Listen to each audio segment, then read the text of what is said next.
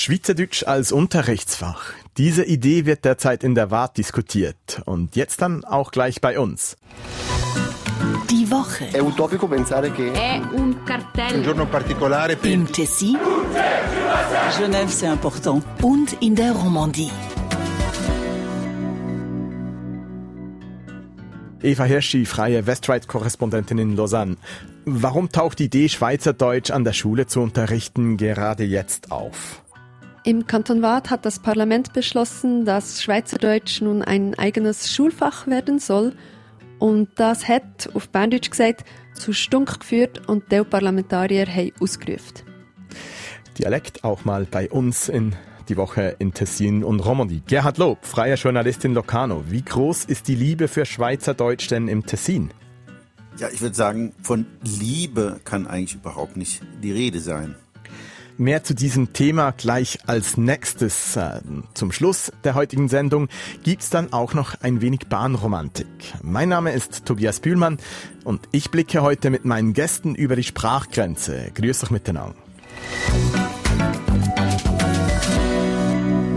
Das Problem kennen die Westschweizerinnen und Tessinerinnen sehr gut. An der Schule lernen sie mühsam Hochdeutsch, aber in der Deutschschweiz bringt ihnen das nur wenig, weil hier die meisten lieber Dialekt sprechen. Und den lernen Welcher und Tessiner nicht. Das will das Wattländer Parlament nun ändern. Schulkinder sollen dort in Zukunft Dialekt, also Schweizerdeutsch lernen. Der Große Rat hat einen Vorstoß mit dieser Forderung verabschiedet. Nun muss die Regierung eine Strategie ausarbeiten, wie an den Schulen Dialekt unterrichtet werden könnte. Eva Hirschi, wer ist es denn in der Westschweiz, der die Schulkinder lieber Dialekt lernen lassen will? Der Vorstoß kommt vom grünen Parlamentarier David Rädlich. Er spricht vor allem auch von eigenen Erfahrungen, denn er hat als Gymnasiast einen Sprachaustausch in St. Gallen gemacht, war dann später als Student auch in Bern, hat teilweise auf Deutsch studiert. Die Uni habe er zwar gut bestanden, aber das Sozialleben sei schwierig gewesen damals in Bern, weil halt eben niemand Hochdeutsch sprach. Für ihn ist es deshalb wichtig, dass die schweizerdeutsche Sprache ebenfalls unterrichtet wird. Das sei für die nationale Kohäsion wichtig, aber auch für den Arbeitsmarkt, hat er gesagt. Entschieden ist jetzt noch nichts Konkretes. Wie Sie vorhin gesagt haben, soll nun die Regierung die beste Strategie vorlegen, wie man dies einführen könnte. Zum Beispiel ob als obligatorisches Fach oder freiwillig. Und diese Idee hat ja auch Gegner. Wer ist denn gegen diese Idee? Ja, die Vorlage kam nur sehr knapp durch. Die Gegenstimmen kommen vor allem von rechts. Sie sagen, Schweizerdeutsch sei keine Nationalsprache. Das ist ja auch in der Verfassung nicht beinhaltet. Und die große Frage sei natürlich auch, welcher Dialekt soll unterrichtet werden. Übrigens ist auch die Kantonsregierung dagegen. Bildungsdirektor ähm, Frédéric Borloo hat gegenüber der RTS Folgendes gesagt. On fait déjà des choses, rappeler ça à tout le monde, et puis qu'on on n'a pas l'intention d'aller plus loin parce qu'on n'a pas la place dans le plan d'études roman, et si on va plus loin, il va falloir qu'on diminue une autre branche. Er sagt, der Stundenplan sei schon voll, diese könne man nicht einfach erweitern, sonst müsste man andere Fächer zurückschrauben. Er hat auch gesagt, dass es früher bereits fakultative Angebote gab, diese aber wenig genutzt wurden. Er plädiert lieber für einen Sprachaustausch, wie es denn schon in einigen Kantonen gibt. Nun muss die Wattländer Regierung also trotzdem eine Strategie vorschlagen, wie der Dialektunterricht an den Schulen eingeführt werden kann. Wie gut stehen denn die Chancen, dass diese Strategie dereinst auch umgesetzt wird? Ja, das wird schon eher schwierig. Also jetzt anzuschauen, wo man diese Kurse einfügen könnte, ist bei einem obligatorischen Lehrplan wirklich schwierig. Dann stellt sich auch noch die Frage, wer diese Kurse übernehmen soll, also welche Lehrkräfte, die müssen ja dann auch Schweizerdeutsch verstehen. Es könnte also vielleicht eher darauf hinauslaufen, dass es einzelne fakultative Angebote geben wird. Die Haltung der Waadt hat ja Gewicht in der Westschweiz. Der Kanton ist der bevölkerungsreichste. Dort haben denn auch andere Kantone aus der Romandie solche Pläne. Ja, also in einigen Kantonen gibt es das bereits schon. Dort gibt es vor allem fakultative Schweizerdeutschkurse, etwa in Genf oder in Neuenburg. Dort liegt der Fokus aber nicht auf dem Erlernen des Dialekts, sondern auf der Sensibilisierung. Also dort geht es vor allem um den Kampf gegen Stereotypen gegenüber Deutschschweizerinnen und Deutschschweizern, gegen eine gewisse Abwehrhaltung, die bei vielen besteht. Und es geht auch um die Kultur. Hören wir doch in so einen Sensibilisierungskurs in Genf rein. Rösti und Spiegelei zum Mittag. Rösti und Spiegelei zum Mittag. Ganz optimal gegen Stereotypen vorgehen tut jetzt dieser Ausschnitt noch nicht, aber ich möchte jetzt ins Tessin schauen. Gerhard Lob. Dort kennt man das Problem ja auch. Wer Hochdeutsch lernt, der versteht noch lange keinen Dialekt. Wie steht man denn im Südkanton zum Deutschunterricht? Ja, dieses ganze Thema, muss ich sagen, das ist sehr ein, ein, ein schwieriges Thema für den Kanton Tessin und schürt viele Emotionen, wenn man mit den Leuten darüber redet. Äh, schon Deutsch hat ja eine große Schwierigkeit für die Schülerinnen und Schüler im Kanton Tessin. Im Übrigen erinnere ich daran, dass ja der Große Rat vor kurzem entschieden hat, Deutsch um ein Jahr vorzuziehen in der Schule nämlich schon ab der Prima Media, also der sechsten Klasse einzuführen. Das gab riesige Diskussionen und ich habe auch in dieser Sendung darüber gesprochen, dass Deutsch eben schon den Schülerinnen und Schülern sehr schwer fällt. Ja, und von Dialekt ist da noch gar nicht die Rede. Das ist äh, wenn ich es mal so sagen darf, wirklich für viele ein rotes Tuch. Und dieses Problem, dass gerade diejenigen, die dann in der Deutschschweiz studieren, mit dem Dialekt, mit der Mundart konfrontiert sind, sei es in Zürich, äh, Basel oder St. Gallen, das führt zu großen Frustrationen. Und ich erinnere mich an eine Vielzahl von Gesprächen, die ich geführt habe mit Studierenden, Tessiner Studierenden, für die das wirklich ein gewaltiges Problem ist. Ja, und die Idee von der Westschweiz kopieren und einfach auch Dialekt unterrichten in der Schule, hat man daran im Tessin auch schon mal gedacht? Also ich habe mal nachgeschaut jetzt, ich konnte keinen entsprechenden Vorstoß finden. Also ich halte das auch für absolut chancenlos, wenn ich ehrlich bin.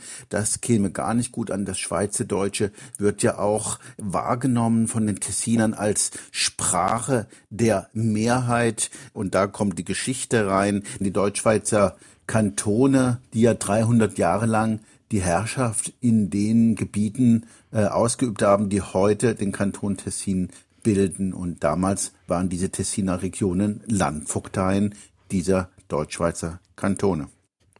Der Dialekt hat insgesamt also einen schweren Stand. Jetzt gerade im Lokanese, da wo Sie wohnen, da gibt es ja sehr viel Schweizerdeutsch zu hören. Könnte das auch einen Einfluss darauf haben, dass Schweizerdeutsch nicht so beliebt ist in der Gegend? Absolut. Wir kennen diese Fälle. Wir haben öfter darüber geredet. Es gibt diese Gemeinden wie Ascona in Primis ist bekannt, ist, äh, wenn jemand von außen kommt, ich sag mal, ein Italiener äh, weiß nicht genau, wo er ist und dann könnte meinen, er befindet sich in der Deutschschweiz rein sprachlich. Das ist schon so. Es gibt andere Gemeinden und auch wer äh, in Locarnese oder wandern geht, wird merken, dass die Mehrzahl der Personen, die angetroffen werden auf den Wanderwegen, äh, Grüezi sagen. Und das kommt dann bei den Tessinern natürlich nicht gut an. Sie fühlen sich da ein bisschen äh, ja nicht respektiert, allein schon durch die Wortwahl und äh, es schafft dann eine gewisse, sage ich mal, Aversion. Es kommt auch vor, ich habe es selber erlebt, dass Gäste aus der Deutschschweiz in einen Bus gehen, sagen, äh, ich habe jetzt halbtags äh, nette Bier oder so ähnlich, sagen sie es dann und die Busfahrer, die verstehen natürlich kein Wort und die Verwendung der Mundart, die führt einfach dann zu einem Adrigetto, also zu einer Ablehnung.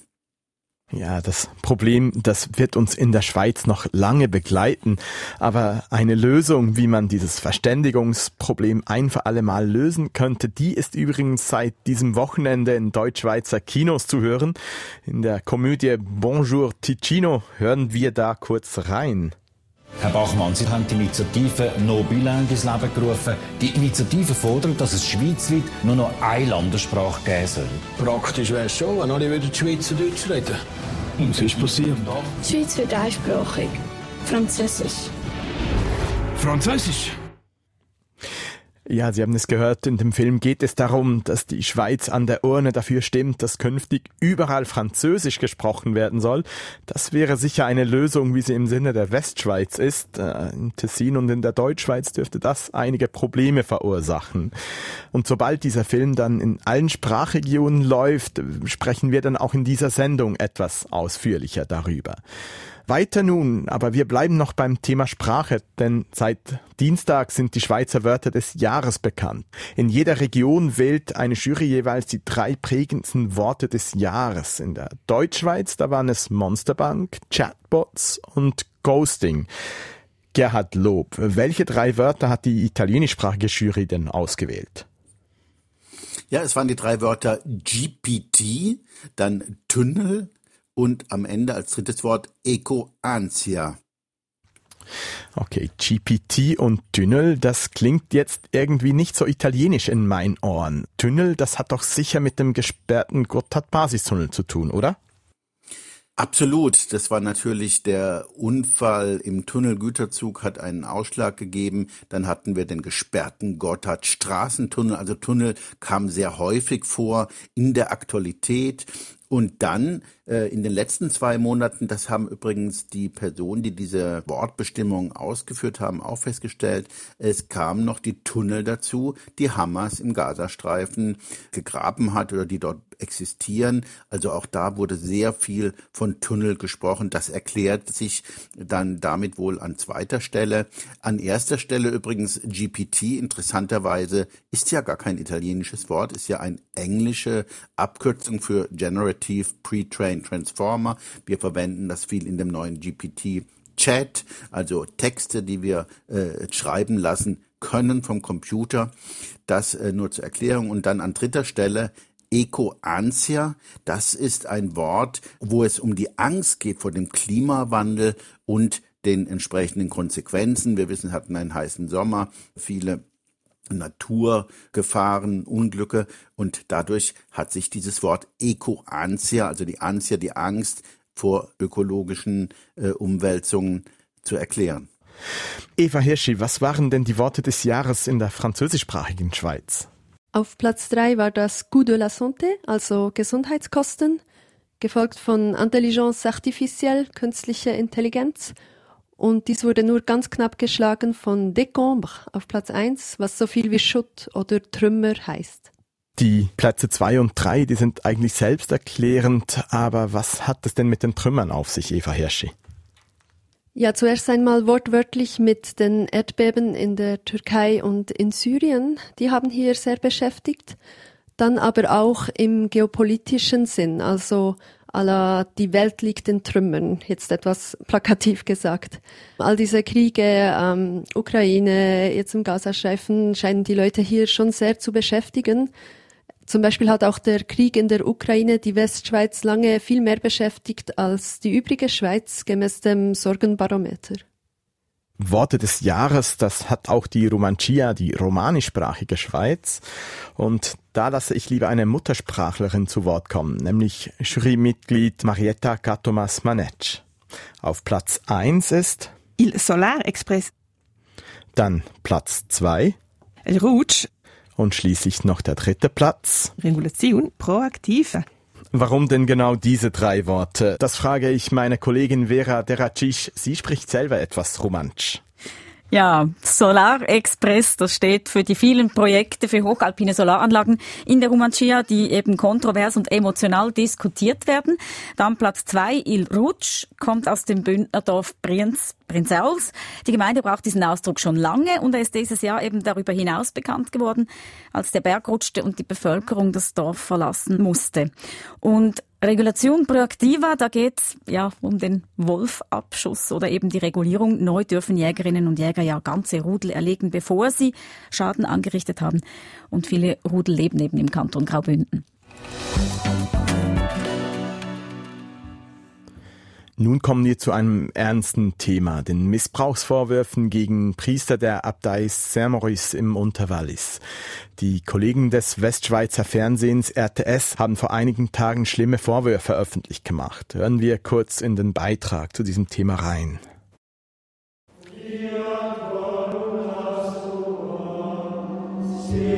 Derrière ces murs, des secrets que l'Église espérait garder cachés. Hinter diesen Mauern gäbe es also Geheimnisse, die die Kirche lieber verborgen hätte. Eva Hirschi, wie hat sich das Ganze denn entwickelt unterdessen? Der Papst hat einen apostolischen Delegierten ernannt, der nun in Saint-Maurice die Abteileitung übernehmen soll. Dabei handelt es sich um Jean-Michel Girard, ehemaliger Verantwortlicher der Chorherren vom Hospiz des Großen St. Bernhards. Er ist seit April pensioniert und soll jetzt eben diese Abtei in Saint-Maurice leiten. Dies geschah übrigens auf Anfrage der Abtei selber, weil der bisherige Abt das Amt niedergelegt hat. Seit dem RTS-Beitrag sind zudem mehr als ein Dutzend Anzeigen bei den Walliser Strafverfolgungsbehörden eingegangen. Und eine dieser Aussagen können wir uns kurz anhören. On le baptême de mon petit frère Et puis, bah, il y a un prêtre, en fait, justement, celui qui a baptisé mon petit frère, qui, bah, qui est invité à manger chez nous. Puis je suis passée devant lui, qu'il était assis sur le canapé. Et il m'a pris, en fait, avec un bras. Et avec l'autre main, bah, il a commencé à, à, me toucher, en fait. Donc, il a commencé à descendre par la poitrine. En fait, à j'avais un, un, top bleu, donc il a mis la main dans mon top. Puis après, il est descendu, puis il l'a mis euh, sous ma jupe.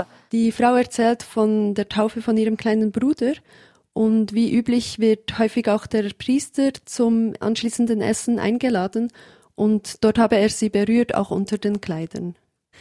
Dieser Fall, der liegt ja schon einige Jahre zurück und RTS hat auch weitere Fälle aufgedeckt. In was für einem Zeitraum sollen Priester der Abtei ihre Opfer denn missbraucht haben? Ja, gewisse Fälle liegen mehr als 60 Jahre zurück. Zu den meisten mutmaßlichen Fällen kam es gemäß RTS zwischen 1995 und 2005, also gut 20 Jahre her. Von den neun beschuldigten Kirchenmännern sind fünf bereits vor mehr als 15 Jahren gestorben. Drei Fälle seien in den letzten 20 Jahren abgeschlossen worden, also entweder durch die Justiz oder innerhalb der Kirche. Darunter war zum Beispiel auch ein kongolesischer Priester, der inzwischen wieder im Kongo lebt. Und ein Fall ist jetzt noch in Untersuchung. Einige dieser Fälle liegen also schon weit zurück. Trotzdem erschüttern sie die Region derzeit wieder sehr stark. Wie wichtig ist denn diese Abtei Saint-Maurice heute noch im Wallis? Die Abtei hat eine sehr wichtige Stellung. Es ist das längste ohne Unterbrechung geführte Kloster des Abendlands mit einer Geschichte von mehr als 1500 Jahren und sie hängt auch nicht von einer Diözese ab, sondern direkt von Rom, wie das Kloster Einsiedeln. Es sind Chorherren und nicht Mönche, die dort leben und die sind auch als Priester in den Dörfern tätig und haben somit einen engen Kontakt zur Bevölkerung, sind also sehr bekannt. Die Missbrauchsfälle, die sollen ja nun aufgearbeitet werden. Wie soll das denn genau geschehen? Ja, jetzt ist die Staatsanwaltschaft des Kantons Wallis am Zug. Sie arbeitet zusammen mit der Kantonspolizei. Zusätzlich hat noch Bildungsdirektor Christoph Dachbele angekündigt, dass er jetzt die Zusammenarbeit von Schulen und Kirchen prüfen lassen will, ähm, nicht nur katholische, sondern auch protestantische. So viel zu diesen Vorfällen in Saint-Maurice und der Bedeutung dieser Abtei. Gerhard Lob blicken wir ins Tessin. Sexueller Missbrauch in der katholischen Kirche ist ja auch da ein Thema. Was waren die Vorwürfe im Tessin denn? Ja, im September war ja dieser Rapport veröffentlicht worden, sexueller Missbrauch im Umfeld der katholischen Kirche, unabhängige Bericht. Und danach war ja Alain Remi, der im Moment als apostolischer Administrator der Diözese Lugano amtet, vor die Medien getreten und zeigte sich schockiert und hat dann sich bei den Opfern entschuldigt im Tessin. Dann war auch die Rede von Dokumenten, die verschwunden sind aus den Archiven. Er versprach dann die totale Aufarbeitung und er hat, das muss man wirklich sagen, dann eine Art Offensive angetreten. Er ist in die Pfarreien und Pfarrgemeinden gegangen und hat Treffen mit den Priestern durchgeführt in allen Teilen des Kantons, um äh, dieses Thema aufzuarbeiten. Nun haben ja die Verantwortlichen im Tessin auch allfällige Opfer dazu aufgerufen, sich zu melden. Was hat dieser Aufruf denn gebracht? Ja, dieser Aufruf hat dazu geführt, dass sich einige Opfer gemeldet haben, aber man muss sagen, nicht extrem viele. Das war auch in diesen Wochen in der Presse wieder zu lesen hier im Tessin. Manche haben offenbar den Wunsch nach all den Jahren, das liegt ja zum Teil lange her, gar nicht mehr darüber zu sprechen. Andere tun sich schwer, sich zu outen noch mit diesen äh, Vorgängen. Also äh, es ist wirklich ein sehr delikates und heikles Thema und es wird auch die katholische Kirche im Tessin weiter beschäftigen. Zum Schluss der Sendung jetzt noch ein versöhnliches Thema. Und zwar geht es hier jetzt um Bahnromantik. Das ist die Centovalli-Bahn, die in diesen Tagen ihren 100. Geburtstag feiert. Und am Fest am Samstag vor einer Woche, da gratulierte auch Peter Függestaler, Chef vom Bundesamt für Verkehr. Per un direttore dell'Ufficio Federale dei Trasporti è sempre un onore, nonché un motivo d'orgoglio celebrare i cent'anni di una ferrovia. Függestaler sagt da, für den Direktor des Bundesamtes sei es immer eine große Ehre, die ersten 100 Jahre einer Bahn zu feiern. Gerhard Lob, Sie wohnen am einen Ende der Centovalli-Bahn in Locarno, das andere, das liegt in Domodossola in Italien. Fahren Sie selber denn gerne mit dieser Bahn? Ja, gute Frage. Ich muss gestehen, ich habe ein etwas gespaltenes Verhältnis zu dieser Meterspurbahn. Einerseits liebe ich sie, denn äh, es ist wirklich wunderbar. Der landschaftliche Reiz ist wirklich eindrücklich, wenn es von Locarno in Richtung Italien geht, durch Centovalli nachher allein diese Strecke dann auch zum Beispiel beim äh, Grenzübergang in Camedo, Ponte Ribelasca, die Brücke, die Schluchten, das ist schon alles unglaublich eindrücklich. Auf der anderen Seite ist diese Bahn auch so langsam, das heißt, wenn wir sie verwenden, um etwa aus äh, beruflichen Gründen in die Westschweiz zu kommen oder nach Brieg, dann äh, geht es doch alles sehr langsam. Eine Stunde 50 braucht man als Reisender für die 52 Kilometer von Locarno nach Domodossola. Und ja, vor allen Dingen, wenn es dann in die Kurven nach unten geht, Richtung Domodossola, das Gequietsche ist dann doch ziemlich stark. Vor allen Dingen, wenn die alten Triebwagen, die zum Teil noch äh, benutzt werden, gerade von der italienischen Partnerbahn La Vigezzina, das geht dann ein bisschen in die Ohren und manchmal auch in den Kopf und könnte auch Kopfweh auslösen. Also wie gesagt, bei mir ein bisschen manchmal ein zwiespältiges Verhältnis, obwohl ich diese Bahn auch sehr, sehr schön finde. Ja, das ist wohl mein Vorteil, dass ich da normalerweise auf Ferienreisen bin und nicht damit pendeln muss. Wie wichtig ist denn diese Bahn als Verkehrsmittel für die Menschen im Locarnese und im Cento Valley? Ja, äh, sie hat eine doppelte Funktion. Zum einen ist sie ja ein regionales Verkehrsmittel, also auf der Schweizer Seite zwischen Camedo und Locarno und international eben die erwähnte Verbindung nach Domodossola und damit ist sie auch eine internationale Verbindung, nämlich zwischen der West- und der Südschweiz. Sie hat gerade während der Sperrung des Gotthard-Basistunnels beziehungsweise der eingeschränkten Befahrbarkeit an Bedeutung gewonnen, gerade für Personen, die nach Bern wollen von Locarno. Besonders wichtig ist sie für äh, Studenten, die in Lausanne vor allem studieren. Die erzählen immer wieder, wie häufig sie diese Bahn nehmen. Und natürlich eine ganz wichtige Funktion ist die touristische Funktion. Äh, wir haben das gesehen, im Herbst hat man nun diese Idee des Train de Foliage eingeführt. Äh, die äh, Bahnen sind da Bomben, äh, sind da wirklich voll.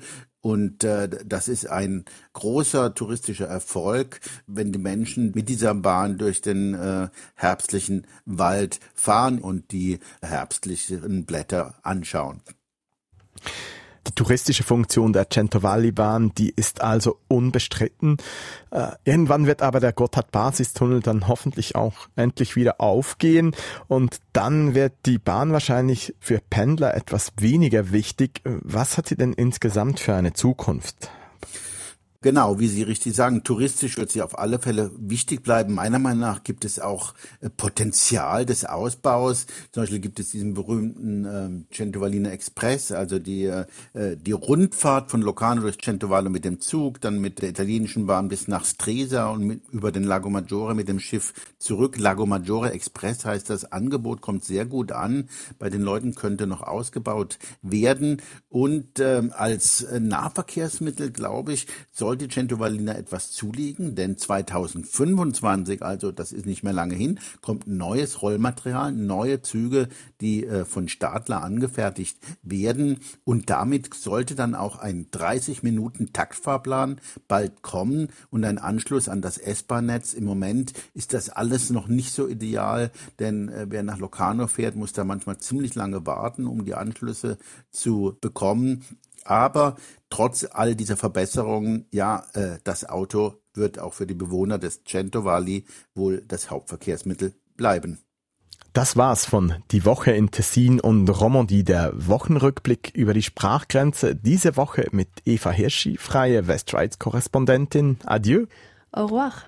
Und mit Gerhard Lob, freier Journalist in Locarno. Arrivederci. Arrivederci a voi e alla prossima. Ich bin Tobias Bühlmann. Die Sendung gibt's in einer Woche wieder zur gleichen Zeit und die ganze Sendung zum Nachhören, die gibt's unter srf.ch/audio oder bei allen gängigen Podcast Plattformen.